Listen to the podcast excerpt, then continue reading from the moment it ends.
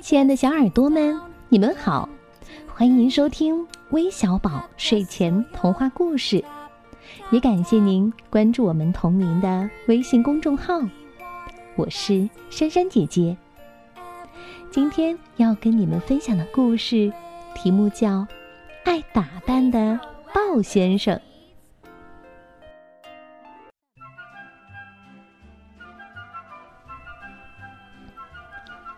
扮的豹先生是很凶残的，无论谁到了他的爪子底下，都别想逃命。这一天，豹先生把身上的毛梳理的溜光，穿上漂亮的外套，还打上一个黑色的领结，完全像一位高贵的绅士。他在森林里慢条斯理的走着。谁看见它都躲得远远的。对于没有谁敢来欣赏它的美丽，鲍先生深感遗憾。糟糕的是，有一只小兔子正在和小松鼠聊天儿。他们聊得太起劲儿了，以致当鲍先生的爪子搭在小兔子的肩膀上时，小兔子还推了一下鲍先生的爪子，说：“别开玩笑。”当小兔子回头看见豹先生，当然明白这不可能是一个玩笑了。小松鼠呢，吓得爬上了树。小兔子哆嗦了一下，反倒镇静了。嗯嗯，豹先生您好，看到您打扮的这么高贵，我很高兴。小兔子从头到脚打量了一下豹先生，说。这样的包先生冲击，我我感到很有意义。豹先生听了，哈哈大笑，得意极了。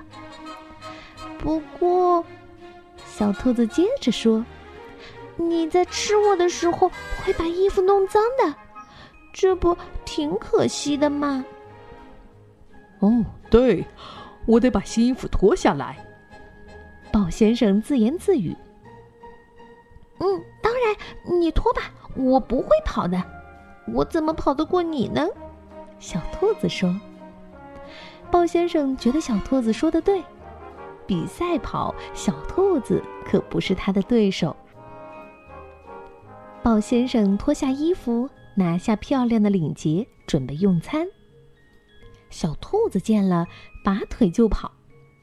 豹先生使尽全身力气追了过去。眼看就要追上小兔子了，这时树上的小松鼠拼命的喊了起来：“大家快来捡新衣服啦！这么漂亮的领结可归我啦！”豹先生一听，急忙跑回来，穿上衣服，戴上领结，然后再去追赶小兔子。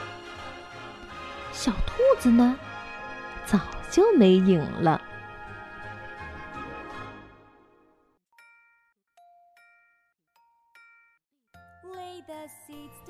好了今天的故事就讲到这里了。让我们来听听点播名单吧。